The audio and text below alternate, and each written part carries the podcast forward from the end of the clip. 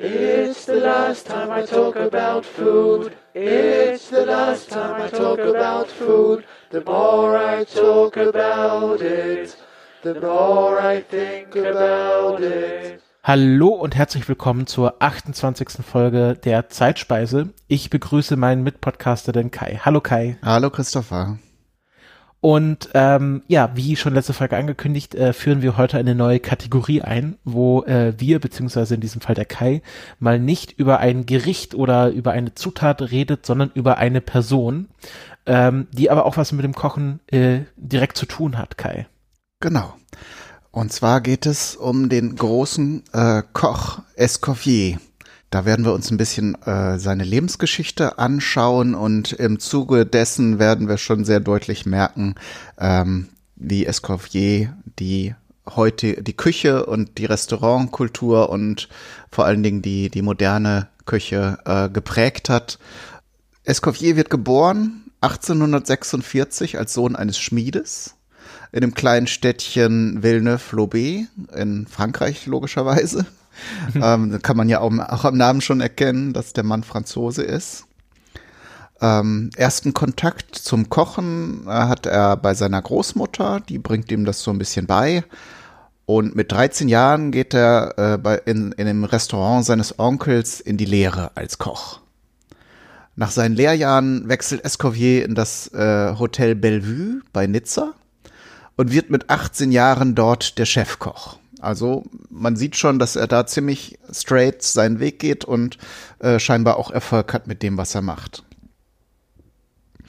Ähm, Im Jahr 1865 kommt er dann äh, in das Restaurant Petit Moulin Rouge in Paris. Da hat er zuerst den Rang eines Commis Rotisseur, das heißt, er kümmert sich in der Küche um das Fleisch, so grob gesagt. Äh, später wird er dann Saucier. Da spricht der Name der, der, der Bezeichnung für sich. Der ähm, äh, Escoffier hat schon sehr früh sozusagen die Idee, dass er die dass er Veränderungen an, an dem, an dem Berufsbild äh, des Kochs ähm, äh, vornehmen möchte. Und äh, man muss dazu sagen, Koch war zu dieser Zeit, als Escoffier gelernt hat, kein besonders angesehener Beruf. Das ähm, hat mit verschiedenen Dingen zu tun gehabt. Zum einen wurden die ganzen Herde und Öfen mit Kohle beheizt. Das heißt, zwar da äh, ist es heute zwar auch noch, aber noch heißer, also wie die Hölle. Und die Köche wurden auch nicht besonders alt, also so das Durchschnittsalter war wohl 46 Jahre, äh, habe ich an einer Stelle gelesen und er äh, die Köche um überhaupt diesem Stress und der der dieser sehr unangenehmen Atmosphäre ähm, ähm, ähm das irgendwie auszuhalten waren äh, haben dann häufig auch dem Alkohol zugesprochen. Es herrschte ein sehr rauer Ton und ähm, dementsprechend äh, Alkoholismus und und die verschiedenen anderen Auswirkungen dass sie sich zum Beispiel dann dass es oft Schlägereien gab und ähm, das, das äh, fügte sicher seinen Teil dazu bei, dass Köche ähm, kein gutes Bild in der Öffentlichkeit machten.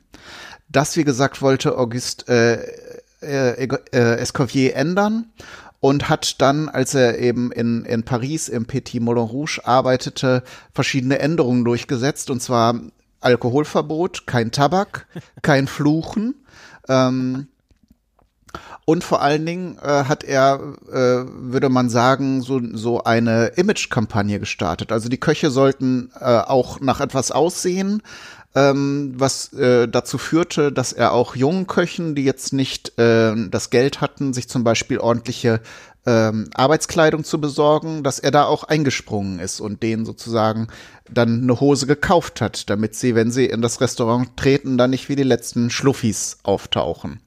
Ähm, hat also dementsprechend das Berufsbild des Koches erstmal so ein bisschen aufpoliert. Ähm, genau, so das, waren so die ersten Schritte, wo, wo äh, äh, Escoffier, äh, Auguste Escoffier wirklich ähm, Spuren hinterlassen hat in der Kultur der, des, des, dieses Berufes.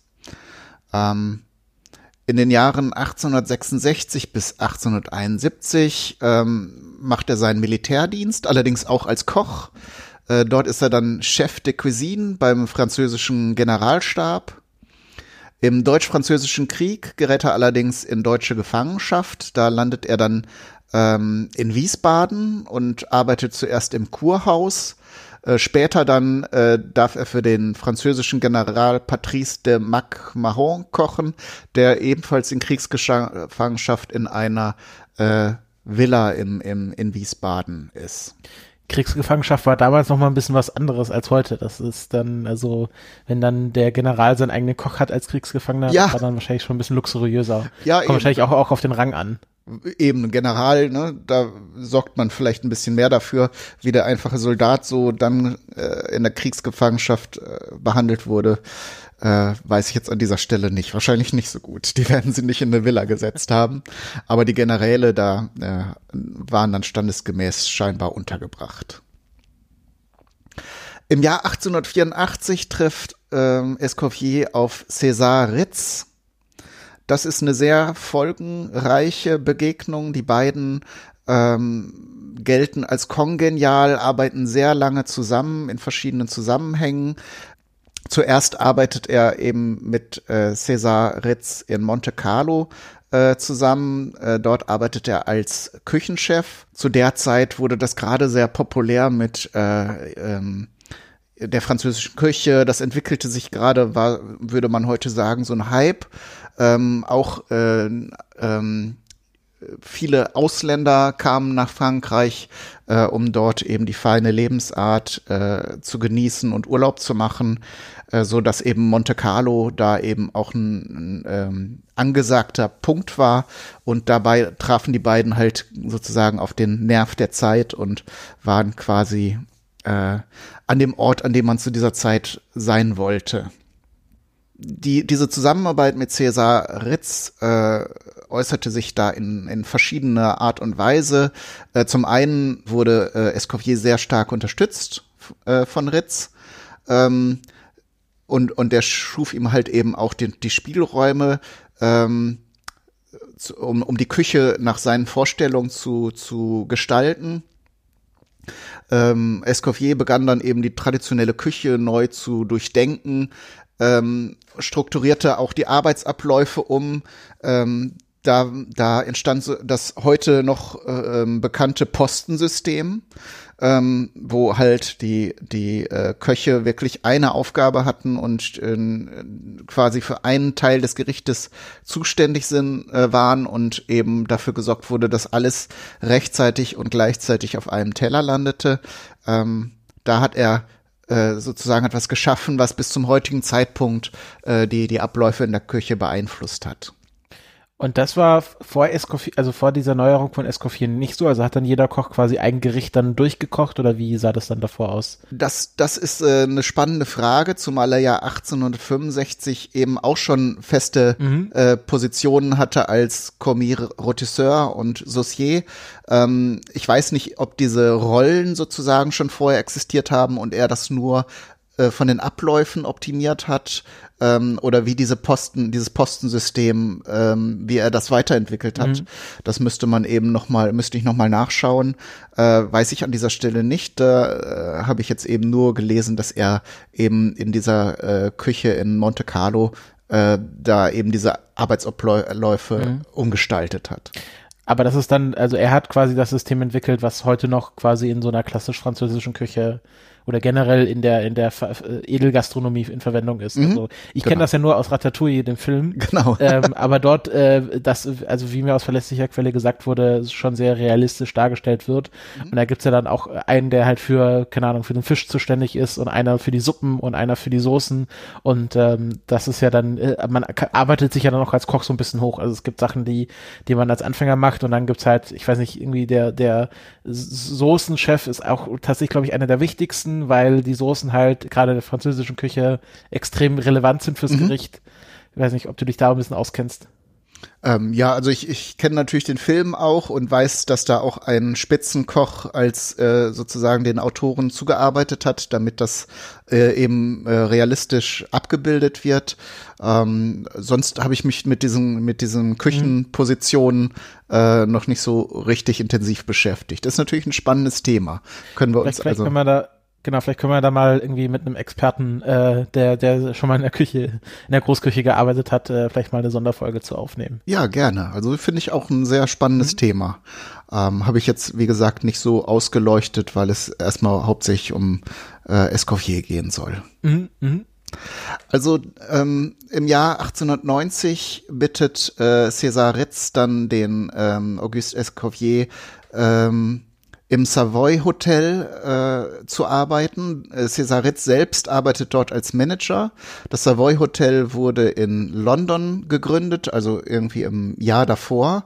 Und zwar von äh, Richard de Glicart, äh, dem Besitzer des nebenangelegenen Savoy Theaters, der eben ähm, ja so sehr bekannt war, sehr reich entsprechend ähm, und da auch ziemlich ziemlich neu war im Hotelgeschäft, aber der eben ja den Wunsch hatte, da in in England so einen so einen Treffpunkt zu erzeugen, der zu der Zeit eben gab es in England nicht so eine Restaurantkultur, da wurde halt eh, da gab es so so natürlich Dinnerpartys, aber eben im äh, privaten feinen häuslichen Umfeld. Also man ist nicht ausgegangen, sondern hat Gäste äh, in, in sein Anwesen eingeladen, ähm, ist entsprechend also nicht, nicht irgendwo hingegangen. Äh, das Savoy Hotel war äh, der, der ähm, äh, Richard de Glie Carté hat oder Cart hat da richtig Geld investiert, hat das äh, prestigereich und pompös und opulent aufgezogen. Da äh, ging es also, kam es auf eine Mark 50 nicht an, wie man früher gesagt hat. Ähm, da war also alles Prunk und Deko und äh, Hochglanz. Ähm, und da wollte er halt auch nur die Besten äh, für sich äh, ähm, ähm, als, als Mitarbeiter haben. Und äh, da war, hatte eben ähm, Escovier schon den Ruf, äh, dass er da eben in, äh, dass man den in seinen Restaurants haben möchte, wenn, wenn das Erfolg haben sollte. Ähm, in dieser kongenialen Kooperation mit, mit Ritz ähm, hatten die einige sehr gute Ideen, äh, um eben diese, diese Restaurantkultur in England einzuführen. Zum einen äh, der, der Schwerpunkt ihrer Strategie, äh, ihrer Marketingkampagne, würde man heute sagen, äh, war sich an die feinen Damen zu wenden. Zum Beispiel so ein, ein Detail war eben, dass sie in den, im, im äh, äh, Restaurant äh, rosafarbene Lampenschirme installiert haben. Das Licht sollte dann den feinen Damen besonders schmeicheln oder wenn sie dann eben erröteten, dass das nicht so auffällig war. Äh, solche kleinen, feinen Ideen und Details äh, haben sie dann in, in großen Mengen äh, ähm, gehabt. Ähm, ihr großer Coup war allerdings, dass sie äh, ähm, die äh, Gladys Robinson eingeladen haben. Das war die Marchioness of Ripon oder Ripon, weiß ich nicht, wie, man es ausspricht. Äh, zu ihrer Zeit war sie ohnehin eher bekannt als Lady de Grey. Das war eine, war eigentlich so eine, so eine äh, ultra prominente äh, Dame, war Förderin der Künste. Ähm, Sie war zum Beispiel auch so, so Trendsetterin, eine der ersten Personen, die mit einem Auto anreiste, äh, oder auch die, die, eine der ersten, die zu Hause ein eigenes Telefon hatten.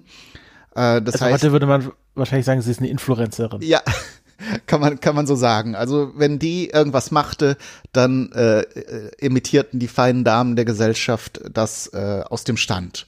War also wie gesagt, eine gute Marketingstrategie, die Dame davon zu überzeugen, dass sie äh, im Savoy eine Dinnerparty veranstaltete, was sie dann auch tat. Ähm, das, äh, das funktionierte also großartig und ähm, die Geschichte zeigt also, dass sie diese, diese äh, Marketingstrategie auch erfolgreich war. Übrigens, die Lady Dick Grey war auch eine Förderin der, ähm, der australischen Opernsängerin Nellie Melba, äh, in dieser Zeit. Mhm. Äh, die, die, der Name kommt dir bekannt vor, denn neben der Birne Helene, die auch einer Operin, der, ein Dessert, das einer Opernsängerin gewidmet äh, war, das haben wir ja in einer Zeitspeisefolge schon behandelt, gibt es auch das Dessert Pfirsich Melba. Das ist eine Eis, eine Vanilleeiscreme, die mit einer halben in Läuterzucker pochierten ähm, einem äh, Pfirsich ähm, belegt wird und dann mit einer Himbeersoße übergossen wird und dann gibt es noch Sahne und alle möglichen Pipapo drumherum. Äh, ein sehr, sehr äh, elegantes und sehr feines Dessert das äh, äh, eben dieser besagten Opernsängerin gewidmet war. In dieser Zeit in, im Savoy wird, äh, ähm, wird der Auguste Escoffier auch einige seiner bis heute bekannten und populären Gerichte kreieren. Neben den eben genannten Desserts auch sehr bekannte Fischgerichte, ein Hummer, äh, Hummer al American, American ähm, Geflügel à la Derby, äh, sind da zu nennen. Habe ich jetzt im Einzelnen nicht genau nachgeguckt, also frag bitte nicht, was da äh, speziell ähm, in der Zubereitung ist. Aber ähm, das sehen wir uns für zukünftige Folgen das, auf. Das können wir ja noch mal im Detail besprechen, genau. Ähm, ja, das war eine sehr, sehr bekannte Zeit, äh, sehr große, hohe Zeit äh, von Auguste Escoffier, ähm, die acht Jahre andauerte. Ähm, in, in der Zeit war eben London so, so booming, was Restaurant, äh, Restaurants anging. Äh, Ritz und Escoffier haben zeitweise auch überlegt, ein eigenes Hotel zu gründen und quasi dann nicht mehr ähm, in Dienste anderer zu arbeiten, sondern ihr eigenes Ding zu machen. 1898, also besagte acht Jahre später, verließ Escoffier das Savoy mit einem Großteil der Küchenbrigade, allerdings nach Streitigkeiten mit dessen Besitzern sehr prompt und spontan wieder Richtung Frankreich. Ich habe dann später in einer Dokumentation, die werde ich nachher auch noch empfehlen, äh, laut dem Journalisten Paul Levy gab es Belege dafür, gibt es heute noch Belege dafür, dass äh, Ritz und Escoffier sich da einiges in, äh, in, in ihre eigene Tasche gewirtschaftet haben, sprich also Ressourcen aus den ähm, aus den Vorratskammern und Weinkellern äh, zu ihrem eigenen Zwecken verwendet haben, aber auch von den Einnahmen quasi äh, einen Teil für sich abgezweigt haben. Und zwar einen nicht geringen Anteil von fünf Prozent, ähm, meinte Levi. Ähm, das kumulierte sich dann in Beträgen von über eine Million Pfund, was zu der Zeit natürlich äh, noch mal ein Vielfaches von dem Wert war, was was es heute wäre. Also man muss das kann das ja irgendwie umrechnen. Die haben also richtig großes äh, groß abgezockt. Wie gesagt, es es soll angeblich schriftliche Belege dafür geben. Äh, die beiden hatten zu dem Zeitpunkt natürlich schon sehr einflussreiche Freunde und ähm, Gönner, die eben dafür gesorgt haben, dass sie nicht in den Knast wanderten, sondern dass sie sich irgendwie dann doch aus dem Staub machen konnten. Und das Ganze wurde dann angeblich vertuscht. Also wie gesagt, ähm, neben diesen ganzen großen Dingen, die die beiden erreicht haben, gibt es eben diesen Schatten, äh, der darauf fällt und ähm, man, man weiß jetzt nicht, ähm, äh, wie, was das, wie das einzuordnen ist. Das wäre natürlich nicht so schön, aber ähm, ja, die positiven Seiten ähm, und, und diese Vorbildfunktion, die sie für viele Köche bis heute haben, äh, überwiegen da vermutlich. Letzter Punkt. In der Zeitlinie 1903 veröffentlichte Escoffier sein bekanntestes Werk, äh, den Guide Culinaire, äh, der in alle Sprachen, glaube ich, der Welt übersetzt wurde. Oder zumindest, ja, also in Europa. Es gibt eine deutsche Version natürlich, äh, es gibt dänische Versionen, alles Mögliche. Ähm, auf Deutsch heißt das Werk der Kochkunstführer. Und ähm, auch wenn es vorher schon äh, gute Kochbücher gab, äh, zeichnete den Guide Culinaire aus, dass er sehr strukturiert, sehr umfangreich, also man möchte meinen, ziemlich vollständig ähm, war, was so die Küche der Zeit anging.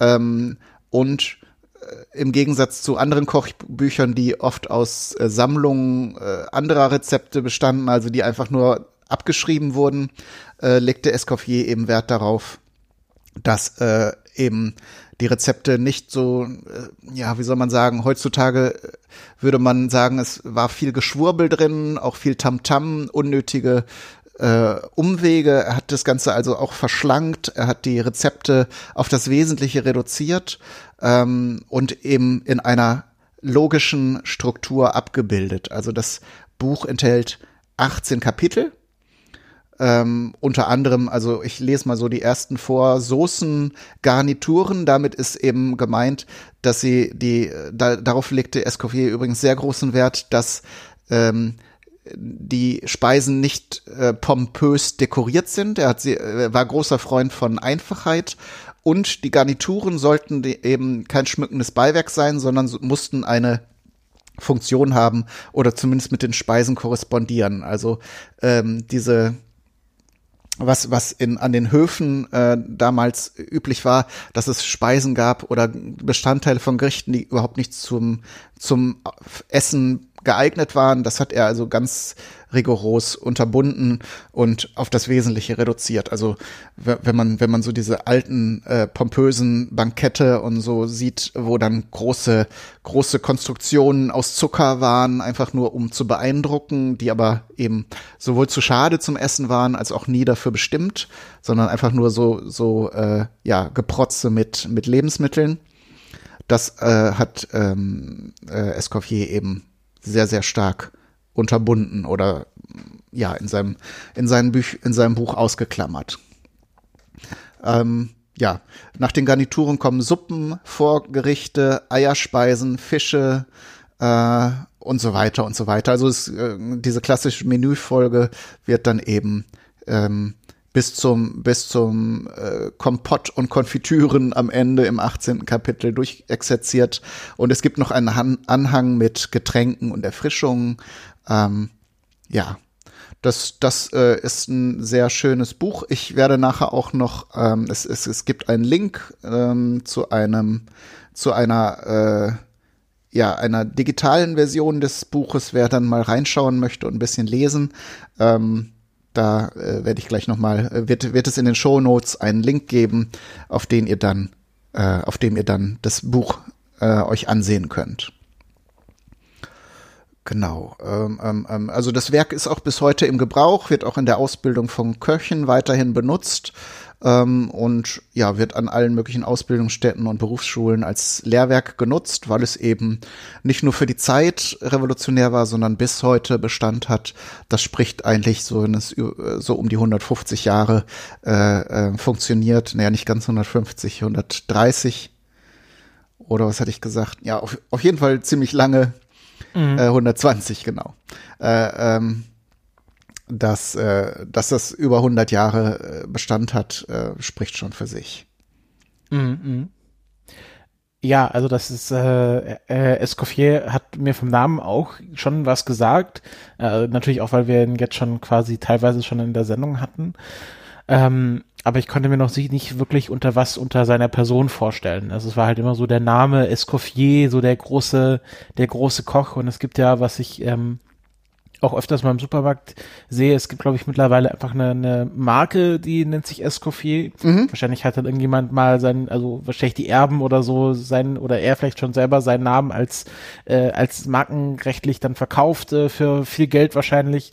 Und, das ist ähm, tatsächlich eine Sache, die er auch in Zusammenarbeit mit Ritz äh, eingespielt mhm. hat, schon zu Lebzeiten. Die haben ja. die erste Edelmarke äh, oder, oder eine der ersten großen Marken mit ihren Namen geschaffen. Das äh, ist tatsächlich ja. auch eine Sache, die hier noch zu erwähnen ist.